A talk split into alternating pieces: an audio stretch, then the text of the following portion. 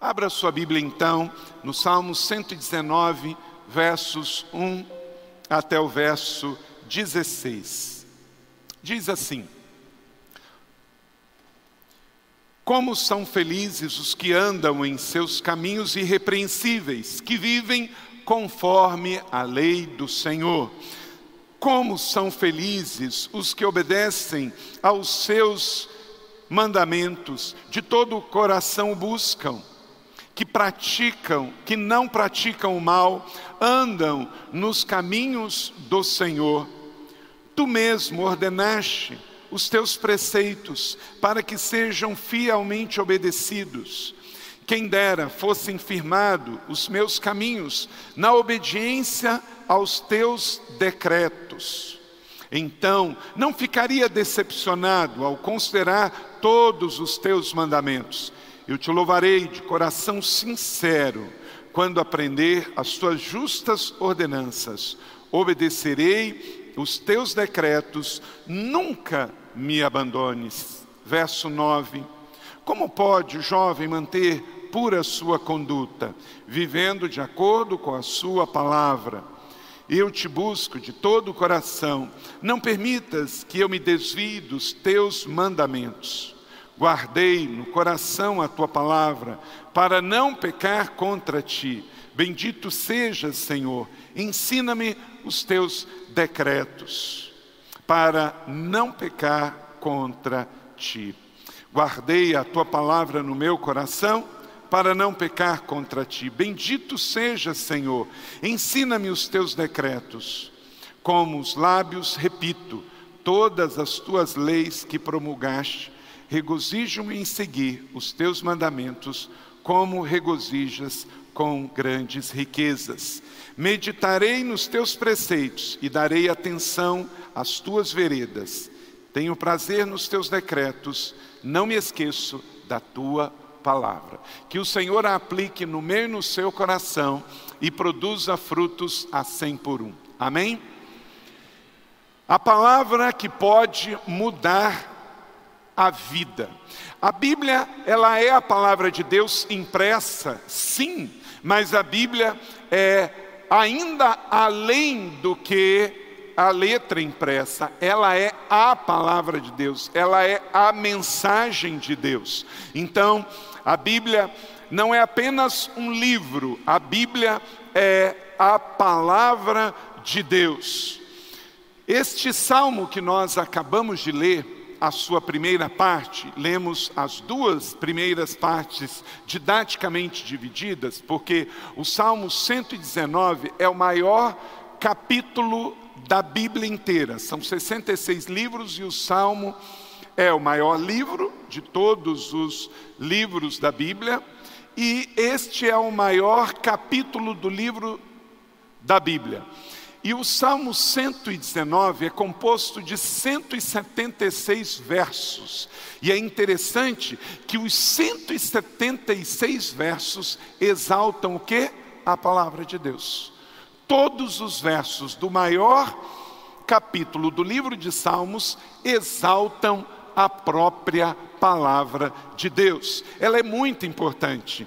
Então, o mais longo capítulo da Bíblia do maior livro da Bíblia, exalta justamente nos seus 176 versos a palavra do Senhor. Isso quer dizer o quê?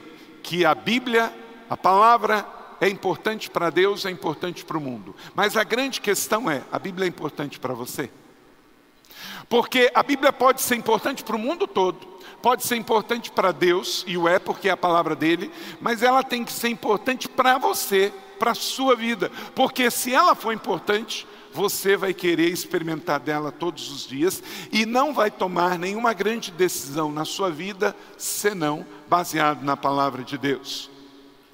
Muito além de ser o primeiro livro impresso da humanidade, eu acredito que você saiba disso, que a Bíblia é o primeiro livro impresso do mundo, foi impresso no século XV, em 1455. A Bíblia foi o primeiro livro impresso. É chamado a Bíblia de Gutenberg, impresso na Alemanha. E continua sendo, mesmo no século 21, o livro mais lido, mais traduzido, mais impresso, mais vendido e mais doado em todo o mundo. Para você ter uma ideia, a última estatística foi de 2007. A Sociedade Bíblica Unida informou que foram produzidos 6 bilhões de exemplares das Escrituras. 6 bilhões de exemplares das Escrituras. Você sabe qual é o segundo livro mais impresso e distribuído? O livro vermelho de Mao Tse-tung. Mas não dá nem para contar o segundo. Por quê? Porque a Bíblia ela foi impressa, traduzida e distribuída 6 bilhões de cópias, mas a Bíblia ela é livre, ninguém é obrigado a comprar a Bíblia. As pessoas compram porque querem. As pessoas distribuem porque querem. O segundo livro mais impresso no mundo é um livro comunista do ditador falecido Mao Tse-tung. E porque a China é o maior país do mundo, com mais de um bilhão de habitantes, então ele forçou toda a China a ler o seu livro. Então, a Bíblia, que tem toda a liberdade, mantém disparadamente o primeiro lugar com 6 bilhões de exemplares, e o segundo, com um bilhão, é um livro que foi feito para difundir uma ideologia maligna que foi o comunismo na China, na República Popular da China. Então não dá nem para contar. A Bíblia já foi traduzida, preste atenção, para 2.454 idiomas e dialetos. 2.454 idiomas e dialetos. Por que, que pessoas se debruçam sobre a exegese, sobre o grego e hebraico e passam anos, missionários linguistas passam anos e anos debruçado para traduzir a Bíblia para um povo não alcançado, porque ama a palavra de Deus e porque a palavra de Deus é o poder de Deus para transformar o mundo. A Bíblia influenciou e influencia as artes, a sociologia, a política, a economia, a cultura que nós vivemos como nenhum outro livro. Quero destacar a título de introdução aqui, por exemplo, um dos maiores filósofos do mundo, que é chamado pai da filosofia contemporânea, Immanuel Kant, filósofo da Prússia, atual Alemanha, ele disse o seguinte: é minha fé na Bíblia que me serviu de guia em minha vida moral e literária. Quanto mais civilização avança, mais será empregada a Bíblia. Aleluia! Ele, sem ser profeta, era filósofo, profetizou.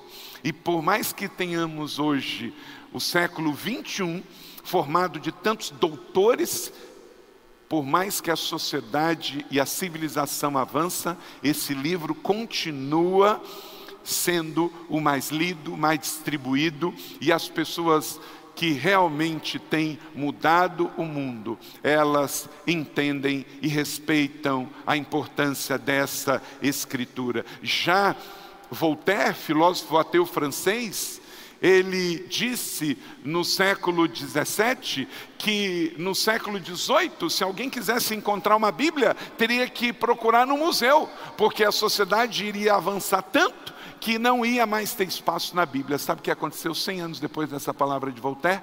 A casa dele foi vendida e arrematada pela Sociedade Bíblica Francesa e virou o Museu Bíblico na França.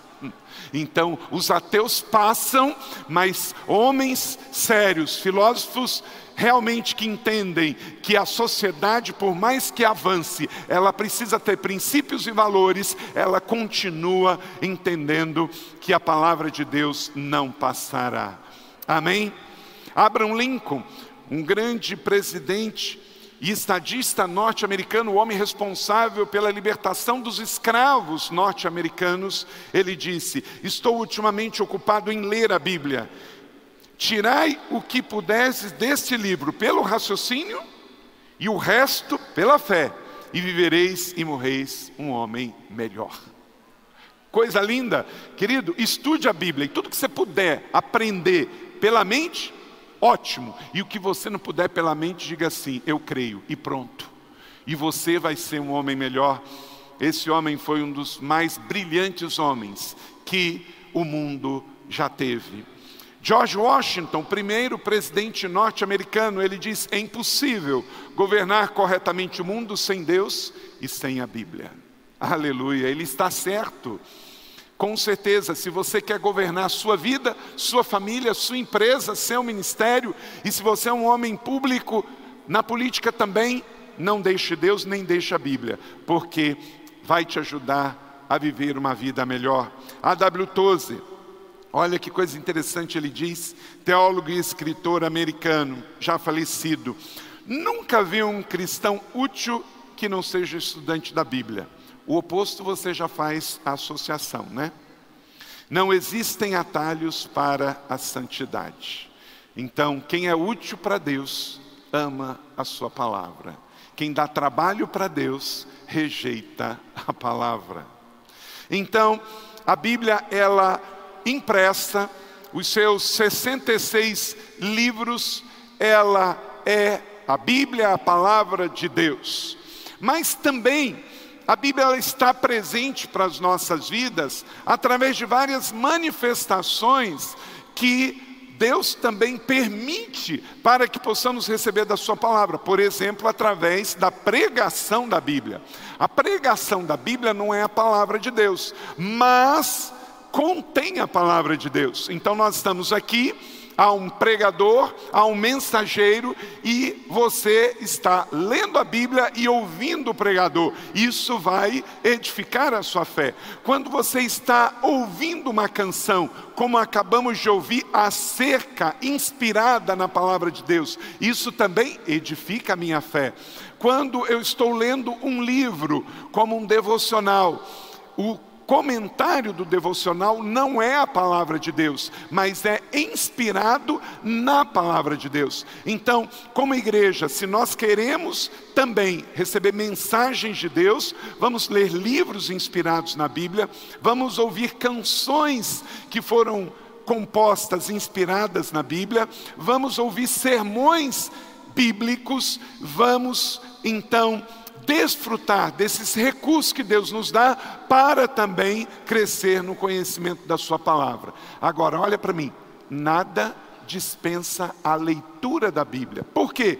Se você lê a Bíblia, quando você ouvir uma mensagem, se o pregador disser algo que não é a palavra de Deus, você vai poder bloquear aquele ensino. Se você for ler um livro e aquele livro contiver uma heresia em nome da Bíblia, você vai poder detectar. Então, você pode ouvir uma música, mas se aquela música for composta em nome de Deus, mas tiver um ensinamento contrário à palavra de Deus, porque você leu a Bíblia, você vai falar: não, esse autor, ele errou. Então, eu não vou me edificar ouvindo essa música, porque ela está antagônica à palavra de Deus. Você pode ler livros, você pode ouvir música, você pode ouvir mensagens no YouTube, mas antes você precisa ler e estudar a palavra de Deus, porque ela é a base, ela é o martelo, ela é a bússola, ela é a âncora. Se você não ler a Bíblia primeiro, todo conhecimento acerca de Deus pode estar contaminado, e aí você não vai ter como fazer os filtros, você não vai poder ser seletivo. Então, que nada dispense a leitura da palavra de Deus na sua vida, porque existem heresias em nome de Deus, existem ensinamentos errados desde os tempos bíblicos sobre a palavra de Deus, mas só ela permanece para sempre. Romanos foi escrito pelo apóstolo Paulo aos cristãos que estavam na sede do Império Romano. Lá já havia uma igreja, a igreja que estava em Roma. E das 13 cartas de Paulo, Romano é a carta mais cristocêntrica, que apresenta o Verbo encarnado de uma maneira muito clara.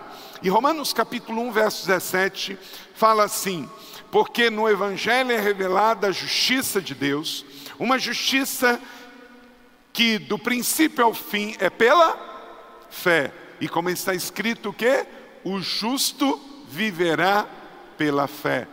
Esta foi a palavra que mudou a cristandade. Lendo a carta aos Romanos, o monge Martinho Lutero entendeu e discerniu que a justiça, isto é, a salvação de Deus, não vem pela religiosidade, não vem pelo pagamento de indulgências, não vem por boas obras, mas vem pela fé. E entendendo isso, ele teve uma nova compreensão da fé cristã, reviu a sua teologia e aconteceu a reforma cristã do 16º século, e é por isso que você está aqui hoje, com a palavra de Deus na sua mão, porque entendemos que a justiça, a justificação vem pela fé.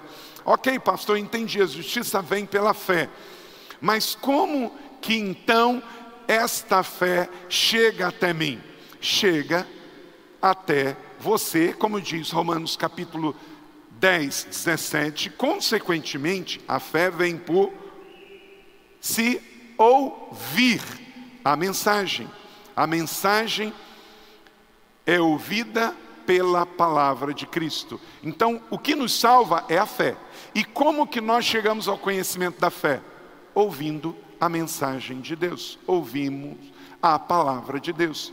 Então, se tem uma coisa que você nunca mais vai poder parar de fazer na sua vida cristã, é de ler a Bíblia e ouvir a mensagem de Deus. Para o resto da vida, você vai perder a visão lendo a palavra de Deus, você vai perder a audição um dia ouvindo a palavra de Deus. Amém ou não amém? Se você morrer com 113 anos, você vai morrer lendo a palavra de Deus, ouvindo a palavra de Deus, porque é ela que vai cada dia trazer algo para alimentar o seu coração. Então, existe poder na palavra de Deus, poder prático que pode o quê? Mudar as nossas vidas. Muda a sua maneira de pensar, muda o seu coração. O Salmo 107, verso 20, está escrito: Ele enviou a sua palavra e os curou e os livrou da morte. Então você pode, ao estar lendo a palavra de Deus, ser curado de uma enfermidade. Você pode receber essa graça se você tem fé e você pedir a Deus: Senhor, estou lendo a tua palavra, estou lendo a Bíblia esse ano, e enquanto que eu leio, eu creio que o Senhor pode me curar. Cura pelo poder da tua palavra. A palavra é viva, é Deus que trouxe a sua palavra. Então, essa palavra traz paz, essa palavra transforma o nosso coração, ela leva o medo embora, ela leva a dúvida embora e ela traz cura para o nosso coração. Então você que tem depressão, enquanto lê a palavra, peça, Senhor, eu peço cura contra a minha depressão. Você que tem ansiedade, peça, Senhor, enquanto que eu leio a tua palavra, livra-me da ansiedade. Você que tem medo, pede para ser curado do medo, que o Senhor dê para você um espírito de coragem, de ousadia, de prontidão para servir. Então, enquanto você está lendo, o Espírito Santo está agindo lá no seu quarto, lá na sua casa, lá na sua sala de estar, sentado no seu sofá, sentado na sua cama. Que Deus venha, pelo poder do Espírito Santo, enquanto você lê, curar as suas emoções, curar a sua mente, curar o seu físico para a glória dele, porque ele não se contradiz. Se no Salmo 107, 20, ele enviou sua palavra, curou e livrou da morte, ele continua fazendo. Amém ou não amém? Hebreus diz o segredo disso, porque em Hebreus capítulo 4, verso 12 diz: Pois a palavra de Deus ela é o quê? Viva. Isso difere a Bíblia de qualquer outro livro. Todo livro, por melhor que seja, ele é um livro de palavras humanas, então, portanto, é uma palavra escrita, morta. Mas a Bíblia é mais do que uma palavra escrita, a Bíblia é a palavra de Deus. Então ela é viva e eficaz, é mais afiada do que qualquer espada de dois gumes, penetra até o ponto de dividir alma e espírito, juntas e medulas, e julga pensamentos e intenções no coração. Você já percebeu quando você está lendo a Bíblia, depois de você ter orado, buscado, se você está fazendo um propósito, Deus traz discernimento? discernimento para decisões, clareia a situação. Às vezes você vai tirar um tempo devocional de ler a Bíblia e você está ansioso, você está confuso, você está meio perturbado. E aí, durante aquele tempo, uma paz invade o seu coração. E é isso que acontece, que está aqui em Hebreus. Penetra ao ponto de dividir o nosso espírito da nossa alma. Às vezes, o que está em confusão é a alma. Mas como a alma e o espírito estão tá tudo junto, fica difícil de discernir. Aí vem a palavra de Deus como uma espada de dois gumes, separa as duas coisas e você para e pensa: peraí, não há confusão. A confusão está na carne, mas eu estou no espírito. E aí aquela confusão vai embora e você fica em paz para tomar a decisão. A palavra é viva para transformar e não letra morta para ser esquecida. E aí tem duas palavras no grego para a palavra. Uma é a mais comum, é a palavra logos. A palavra logos pode ser literalmente palavra no sentido de verbo, mas também pode ser no sentido como Jesus lá em João é o Verbo encarnado, então faz uma referência ao espiritual. Mas tem uma outra palavra que ela está em um sentido único espiritual. E todas as vezes que ela aparece no Novo Testamento é num contexto de mais do que palavra escrita.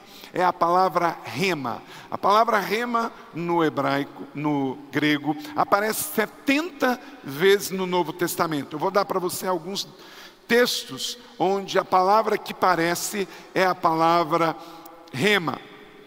Por exemplo, Mateus 4,4: Nem só de pão viverá o homem, mas de toda palavra rema que procede da boca de Deus. Jesus está dizendo que o homem não vai viver só de comunicação, mas ele vai viver de mensagem, de palavra plena, de palavra abundante, de palavra viva, que é a palavra de Deus. Jesus usou muito a expressão rema. Mateus 12, 36, mas eu digo isso, no dia do juízo, os homens haverão de dar conta de cada palavra inútil que tiver falado. Então, quando ele distorce a palavra rema de Deus, ele vai ter que dar conta disso. Lucas 1, 37 e 38, pois nada é impossível para Deus. Respondeu Maria, sou serva do Senhor, que aconteça comigo conforme a tua palavra rema. João 5,47. Mas se vocês não acreditam naquilo que ele escreveu, como irão acreditar nas minhas palavras? Então, Jesus está dizendo que a palavra dele é uma palavra plena, é uma palavra rema, não é uma palavra que ficará sem sentido, é uma palavra com propósito, com significado e destino. João 14, 10. As palavras que digo a vocês não são apenas minhas. Ao contrário, o Pai que vive em mim está realizando a obra. Jesus fala as palavras de Deus. E por último, aparece num questionamento dos discípulos: Senhor, para quem iremos? Só tu tens as remas de vida eterna. Muitos homens podem ter palavra de conhecimento, mas os discípulos sentenciaram e perceberam: só tu tens as palavras remas.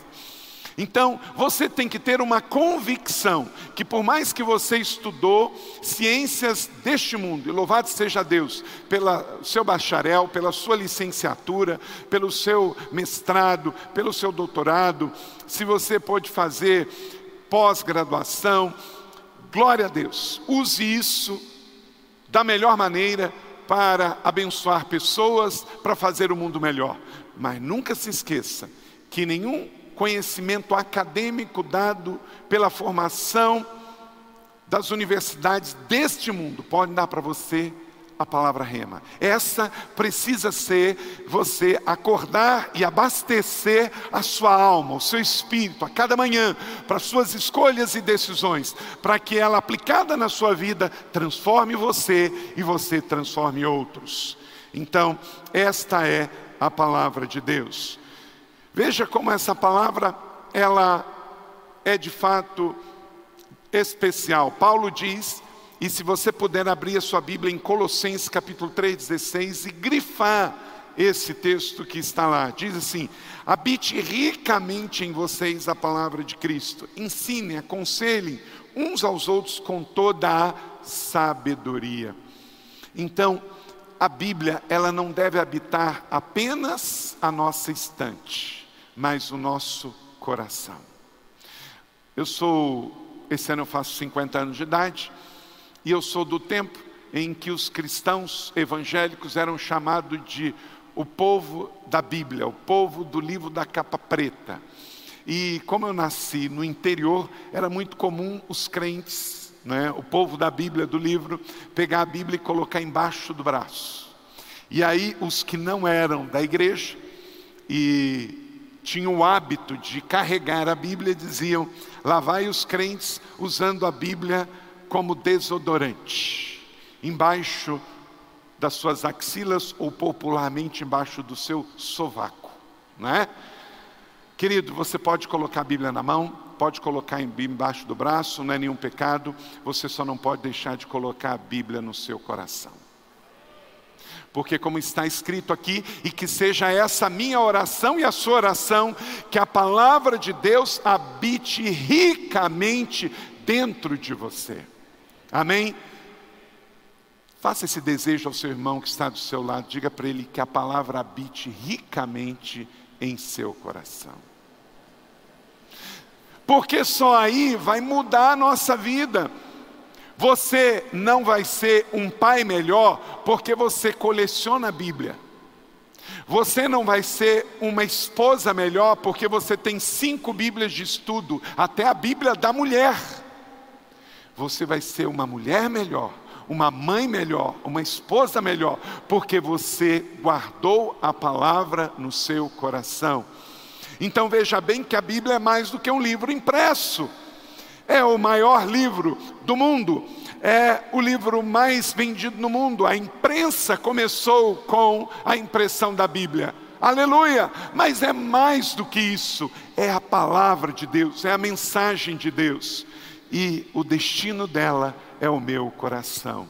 Você vai ser uma empresária melhor, um empresário melhor, um homem de negócio, uma mulher de negócio, um funcionário público, se você guardar esta palavra, que a palavra brite ricamente dentro de você.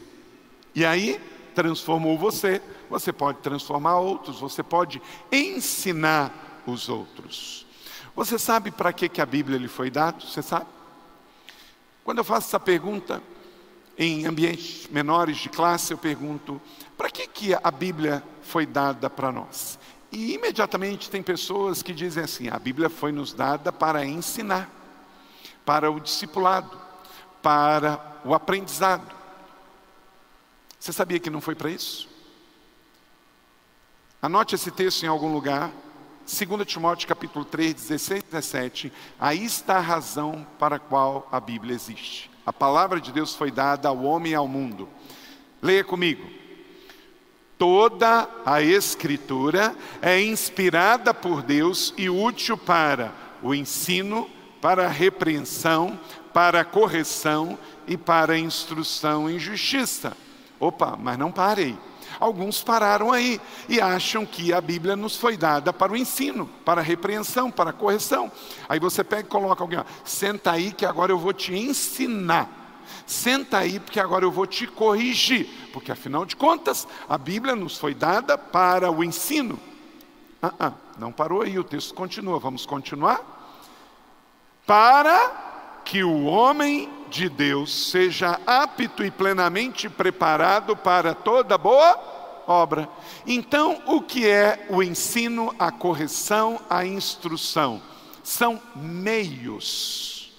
A Bíblia não existe para ensinar. A Bíblia não existe para corrigir, a Bíblia não existe para instruir, a Bíblia existe para que o homem seja transformado, para que ele, ao ler, ao ouvir, mude os seus conceitos. O que mentia, não minta mais. O que roubava, não roube mais. O que adulterava, não adultere mais. Por quê? Porque o homem de Deus que recebeu o ensino, a correção e a instrução, ele vai ser plenamente preparado para toda boa obra. Então, uma coisa é meio, o ensino é meio. Ninguém muda só pelo ensino, mas muda pela aplicação da palavra de Deus. Vou te dar um exemplo. Saulo, antes de se converter, era membro do sinédrio. Ele era um judeu fariseu. Para ser membro do sinédrio, isto é, um dos 70 mais importantes de Israel, ele sabia decor os cinco primeiros livros da Bíblia, o Pentateuco. E lá não está escrito, não matarás. E como que ele então entrava na casa de cristãos, arrancava os cristãos e matava em praça pública? Como que ele pede carta ao Sinédrio, oh, eu estou indo para Damasco, se eu encontrar alguém do caminho, eu posso prender em nome da lei de Moisés. Por quê? Porque ele leu, mas não aplicou e não teve a sua vida transformada. Já pensou se todo mundo que lesse a Bíblia aplicasse a Bíblia? Muita gente que leu a Bíblia adulterou.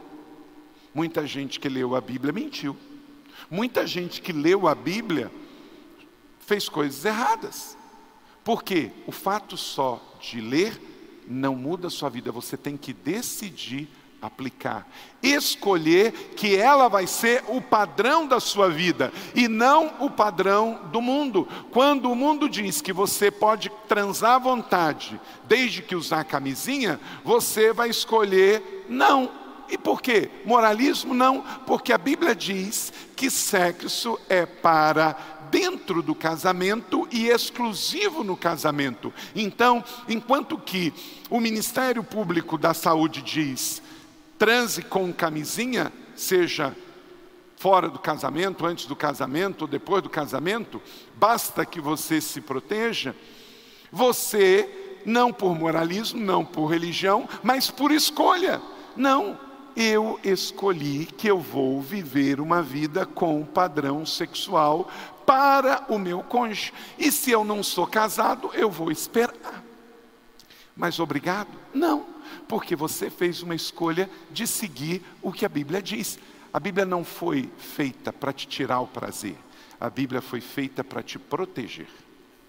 Deus não é contra mim ou contra você. A Bíblia foi nos dada para a nossa proteção. A vida é feita de limite, gente. Como é que nós vamos viver a vida espiritual sem limite? Por exemplo, eu vou andar aqui, se eu não parar aqui e continuar andando, o que, que vai acontecer? eu vou cair. Por quê? Porque existe uma lei chamada lei da gravidade que vai puxar o meu peso para o chão. Se eu creio na lei da gravidade ou não, o que, que vai acontecer? Eu vou cair, porque eu não respeitei uma lei da natureza. Você tem um carro que tem um velocímetro lá para rodar 200 por hora. Mas você vai pegar a Dutra ali, está escrito que você pode andar a 100 por hora. Aí você vai falar assim: não, mas o meu carro pode andar a 200. Não, mas a rodovia estabeleceu que vai ser 100. Se você der a mínima para a rodovia e botar o seu carro em 200, primeira coisa que você vai receber uma multa. Segunda coisa é que você vai estar em perigo. E terceira coisa, você vai colocar alguém em perigo. Isso é porque a via, a polícia é ruim e está contra você? Não. É porque vivemos em comunidade e temos que ter limites. Então, se eu não respeitar uma lei da natureza da gravidade, se eu não respeitar uma lei civil do trânsito, eu me torno um transgressor. A mesma coisa se aplica na vida espiritual. A Bíblia é o livro de Deus, o primeiro, que é o velho, e o segundo, que é o segundo mandamento, o Novo Testamento. Não foi dado para nos tolir, foi dado para nos proteger, para nos abençoar. Você vai ter testemunho para contar abençoador em 2020 se você escolher viver pela palavra de Deus. Eu vou fazer 50 anos de idade, eu já tenho 40 anos de batizado, eu nunca vi em lugar nenhum que eu passei, eu já morei em quatro estados, eu já fui de quatro igrejas. Eu nunca vi alguém chegar para mim e dizer: Ó, oh, segui o que a palavra de Deus diz para a minha vida e me estrepei. Eu fiz o que a Bíblia mandou e deu errado. Não, o tempo todo eu e você já vimos assim: olha, fiz o que eu queria e deu errado. Fiz o que estava no meu coração e deu errado. Fiz o que estava no meu desejo e deu errado. Porque o meu coração, o meu desejo, a minha vontade podem estar errados, mas a palavra de Deus nunca vai estar errada. Se você criar o seu filho segundo o padrão de Deus, já deu certo. Agora, se você criar o seu filho do seu jeito, pode dar certo, mas pode dar errado. E pode dar muito errado. Então escolha a palavra de Deus. Então entendeu que a Bíblia não foi dada para aumentar o nosso conhecimento. A Bíblia foi nos dada para transformar a nossa vida. Tem gente, inclusive cristãos evangélicos, que acham que estamos na igreja apenas para estudar a Bíblia. E aí ele estuda, estuda, estuda, estuda, e estuda, estuda, estuda, Entra ano e sai ano, ele estuda a Bíblia, estuda a Bíblia, estuda a Bíblia. Eu acho que quando ele morrer, ele pensa que ele vai chegar no céu e vai dar aula para Jesus. De tanto estudo que ele teve. Toda vez que Jesus nos ensinou algo, ele disse: vai e faça. Então, o ensino deve ser associado com a prática, com a aplicação. Senão, você se torna um cristão cabeção e um cristão com zero de prática das Escrituras. Cinco princípios, porque cremos que a palavra de Deus pode mudar a nossa vida. Primeiro, você nunca se decepcionará ao confiar em Deus. Verso de número 6. Então, não ficaria decepcionado ao considerar todos os seus mandamentos. Pode confiar na palavra de Deus, você nunca vai se decepcionar. O próprio Deus está dizendo isso na Sua palavra. O mundo decepciona. Instituições decepcionam, sistemas decepcionam, políticos decepcionam, filosofias decepcionam, empresas decepcionam, pessoas decepcionam, projetos decepcionam, familiares decepcionam, amigos decepcionam, irmãos decepcionam. Mas o Senhor diz no Salmo 119, verso 6: você não vai ficar decepcionado em confiar nos mandamentos de Deus. Aleluia! Quem já teve um bom amigo, amigo assim, de entrar na casa, de comer na sua mesa, e ele te arrumar uma baita trairagem? Levanta a mão. Meus sentimentos. Bem-vindo ao mundo real. Você viu que quase todo mundo levantou a mão? Por quê? Porque essa é a realidade do mundo caído. Agora deixa eu dizer uma coisa para cá. Eu vou pedir de novo. Todo mundo que levantou a mão, todo mundo que levantou a mão vai levantar de novo. Levanta a mão. Essa pessoa que você pensou não é seu inimigo. Nossa, pastor. Sabe por quê? A Bíblia diz que quem é o seu inimigo é o diabo. Essa pessoa, ela é um ser humano que foi usada pelo diabo e traiu você. Mas ele não é o seu inimigo. Então não queira atacar essa pessoa porque ela traiu você, porque o que aconteceu foi que simplesmente ela deu lugar ao diabo, mas ela não é o diabo. Então, se você quer terminar bem 2020, perdoe essa pessoa. Pastor, que palavra difícil. Eu já disse para você que a Bíblia é o único livro que fala não o que a gente quer ouvir, mas o que a gente precisa ouvir. Eu já disse para você que o único lugar hoje na sociedade pós-moderna que você ouve uma palavra que você precisa e não necessariamente que você quer é na igreja. Porque nós vemos a era do controle. Eu controlo. Se eu não gosto do que eu faço, mudo de canal. Eu estou usando uma coisa, eu não gosto, eu paro de usar. A palavra de Deus não tem compromisso com o seu conforto, a palavra de Deus tem compromisso com a sua transformação. Então, confie em Deus e você nunca se decepcionará. Mas se prepare, porque o mundo vai te decepcionar. Por isso, Isaías, no capítulo 40, verso 8, leia comigo: A relva murcha, as flores caem, mas a palavra do nosso Deus permanece para sempre. Os regimes se levantam e caem, as cidades são construídas e desaparecem, os impérios se levantam e caem, mas a palavra de Deus permanece para sempre. Segundo princípio, você manterá a sua vida preservada deste mundo. Verso 9. Como pode o jovem manter pura a sua conduta? Vivendo de acordo com a sua palavra. Querido, a Bíblia não foi dado para limitar você, mas para proteger você. Então hoje, está ali o nosso pastor de jovens, pastor Marcos Madaleno, ele sabe disso, ele tem falado isso. Não adianta, o único meio do jovem hoje vencer uma tentação, e o mundo está tão intenso em tentar, principalmente o contexto aqui é na área sexual, é só obedecendo a palavra de Deus. Porque você vai ter momentos em que você vai estar sozinho e que os seus pais não estão vendo, e que outras pessoas não estão vendo, mas é o temor à palavra de Deus que vai fazer você então escolher permanecer puro e em santidade, porque não tem nada a ver com o que os outros estão falando ou não, tem a ver com as suas escolhas. Nós não estamos num lugar porque estamos obrigados. Você não lê a Bíblia obrigado, você não estuda a Bíblia obrigado, você não acredita na Bíblia obrigado. É uma escolha de fé, por amor, porque é o melhor para a nossa vida, nos protege, nos capacita, nos ensina a ser homens e mulheres que vão ter uma vida preservada e uma vida para poder, quando morrer, dar testemunho da fé. Então, a única maneira de você ter a sua vida preservada nesse mundo é fazendo o que a palavra de Deus diz, pureza nas palavras, ações e atitudes. As decepções estão no mundo, não estão em Deus. Olha para mim, toda vez que você se decepcionou, foi por causa do mundo, não por causa de Deus. Toda vez que você se contaminou, não foi por causa de Deus, foi por causa do mundo do pecado. Então Deus é sempre bom em todo o tempo.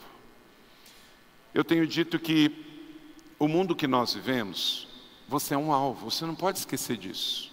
Pega o seu dedinho, assim, eu sou um alvo. Quem disse isso? Jesus. O diabo vem para quê?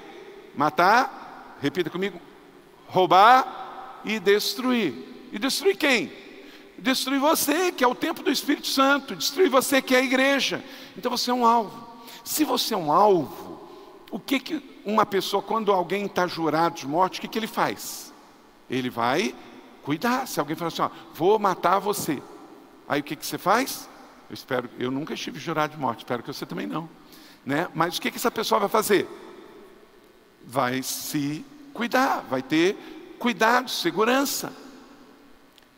No sentido espiritual, querido, o diabo jurou você de morte. Ele disse: Eu vou matar você. Sabe por quê? Porque o diabo não pode matar Deus. Então, o máximo que ele consegue chegar perto de ferir a Deus é ferir um filho dele. Então, você é um alvo. Então, o que, que você tem que cuidar? Você tem que cuidar de fazer o que é correto, porque você é um alvo. Então, tem coisas que acontecem nesse mundo que poderia ser evitada e você tem que cuidar. Por exemplo, ah, eu vou chegar em casa duas e meia da manhã. Não, você não deve chegar em casa duas e meia da manhã, porque o diabo quer matar você e você é um alvo. Então você vai chegar mais cedo, porque neste horário, infelizmente, a probabilidade de sofrer alguma violência é maior. O trânsito está mais exposto às pessoas alcoolizadas nesta hora. Então você vai se cuidar, vai se preservar, você vai se recolher um pouco mais cedo. Então, tem coisas neste mundo que você pode evitar. Eu digo o seguinte: que todo, todo cristão pode sofrer um atentado terrorista, mas eu só vou cair no atentado terrorista se for num avião, num aeroporto, numa rodoviária, num, numa igreja, porque muitos atentados terroristas têm acontecido em boate, tem acontecido em cabarés, tem acontecido em casas de prostituição. E aí você vai estar tá lá. Não! Não! Você não vai facilitar para aquele que quer matar você, destruir você. Eu espero que você nunca pegue uma doença venérea por estar fazendo sexo com a pessoa errada no lugar errado, da forma errada. Porque não é para você essa doença. Você pode se cuidar. Eu espero que você não esteja pego aí com bebidas envenenadas, porque isso não é para você. Entende? Então todos nós estamos sujeitos a sofrer acidentes. Todos nós estamos sujeitos a sofrer ataque. Mas você pode ajudar o Espírito Santo, não pode? Se preservando, perguntando assim: será que é para ir nesse lugar? Será que é para eu andar com essa pessoa? Dois acidentes recentemente pegaram pessoas andando em carroceria aberta de carro de noite. Você sabe que um veículo aberto, se ele sofrer qualquer acidente, o que, que acontece?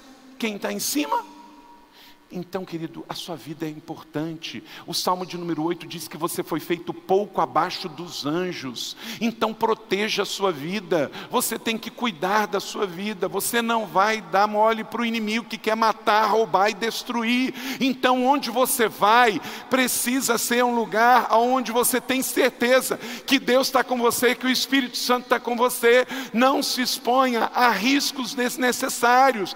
Pergunte: Deus está lá comigo? Ou eu tive que pedir licença e falar: Espírito Santo não entra aqui, não, que é proibido para menores. Não dá. O que, que você está vendo na TV? O que, que você está vendo na internet? Onde você vai quando ninguém está olhando?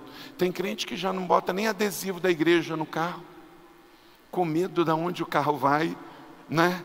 E alguém perceber que ali vai o carro de alguém da igreja da cidade. Cuidado, meu irmão, proteja. Você precisa manter a sua vida preservada. Vá aonde o Espírito Santo vai com você. Três, quando você crê, aplica a palavra de Deus, você vai proteger suas emoções, longe do pecado, verso 11: guardei no coração a tua palavra para quê? Para não pecar contra ti, porque a palavra vai me dizer, opa, sinal vermelho, a partir daqui, está no erro, está no pecado. O pecado está nas trevas, e a Bíblia é a luz para nos tirar das trevas. O Salmo 119, lá na frente, no verso 105, diz assim: A tua palavra é lâmpada que ilumina os meus passos e luz que clareia o meu caminho. Quem andar em 2020, meditando e de tanque cheio pela palavra de Deus, não vai se meter em rolo. Boa parte dos rolos, enrolos, enroscos são frutos de não obedecer a palavra de Deus. Por exemplo, você vai tomar uma decisão, tem muita gente que está enrolada com dívida porque deu o seu nome para ser fiador. Você sabia que se você der o seu nome para fiar a conta dos outros, você está transgredindo a Bíblia? Ah, pastor, mas é meu parente. Eu sei, filho. Eu sei. Mas a Bíblia não é seu parente, a Bíblia é a palavra de Deus. E ela diz: Filho, não faz, porque se você fizer, a probabilidade de você enrolar é grande. Aí você pega e toma uma decisão com o coração: Não, mas eu vou fazer. Você tem que entender que você está transgredindo a palavra de Deus. É difícil, é difícil, mas aqui está escrito. Como pastor, eu já tive que chorar com muitas ovelhas que deram os seus nomes, emprestou cartão de crédito, ah, e aí, e por aí vai. Querido, seu cartão de crédito é pessoal, você não pode dar ele para ninguém. Você não pode fazer ação social de maneira errada. Como é que você faz? Você compra e dá para a pessoa. Uma pessoa chega e te pede um dinheiro emprestado, e aí, olha, me empresta um dinheiro aí. No banco, se eu pegar, é, por exemplo, é, é 2% de juros, mas para você eu pago 1%. Meu irmão, se você receber juro de alguém, você está transgredindo a palavra de Deus. Não, pastor, mas o banco é dois. Eu até fiz até uma boa obra, porque emprestei a 1%. Meu irmão, se você emprestar dinheiro a juro para alguém, está errado, porque a Bíblia fala que isso não pode fazer. Então está entendendo? 2020 é o ano da palavra. Você vai fazer o que a Bíblia fala para você fazer. Você não vai dar um nó e um jeitinho para fazer o que você está com pena de alguém para fazer, ou fazer algo para ganhar algo de alguém que está errado. Meu irmão, se você tem um dinheiro para emprestar, empresta, mas não cobra juro do teu irmão, porque a Bíblia diz que você está errado, e você vai receber lucro de maldição. Você quer se prosperar desse jeito? Não dá. Não dá. O banco pode cobrar, sabe por quê? Porque o banco é uma instituição financeira, ele existe para isso, ele paga imposto em cima disso. Eu e você somos pessoas físicas, nós não podemos emprestar dinheiro com juro baixo ou alto, porque você fere a palavra de Deus. Então, não é só ler, é ler e praticar. Que 2020 seja um ano extraordinário para a sua família, porque você vai obedecer a palavra de Deus. Por que, que é o ano da palavra e da família? Porque primeiro você vai ler a palavra e decidir que ela vai trilhar o seu caminho, e com isso você vai ser abençoado e também a sua família. O melhor presente que você pode dar para a sua família em 2020 é ter uma vida segundo a palavra de Deus. Quarto, você encontrará a verdadeira alegria de viver. Verso 14: Regozijo-me em seguir os teus testemunhos, como se regozija com grandes riquezas. Ter grandes riquezas, a Bíblia diz que não é pecado. Uma pessoa pode ter riqueza e se alegrar, mas a palavra de Deus traz mais ainda: regozijo então, que você viva a verdadeira alegria, a alegria de poder dizer: Eu sou um cristão. Querido, você não é obrigado a ser um cristão, você não é um, a pessoa que está no mundo.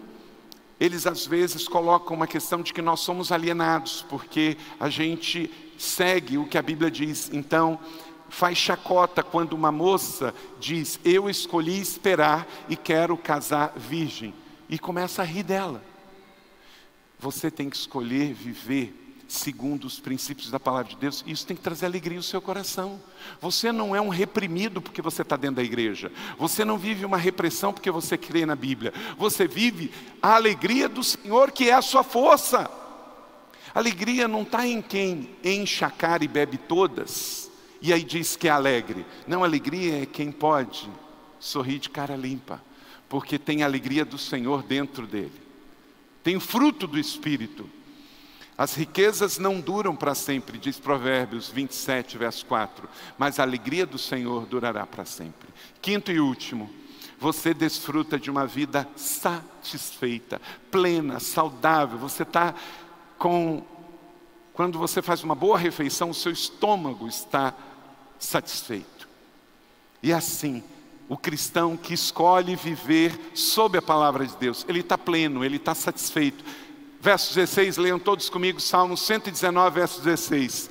Tenho prazer nos teus decretos, não me esqueço da tua palavra. É um prazer sem culpa.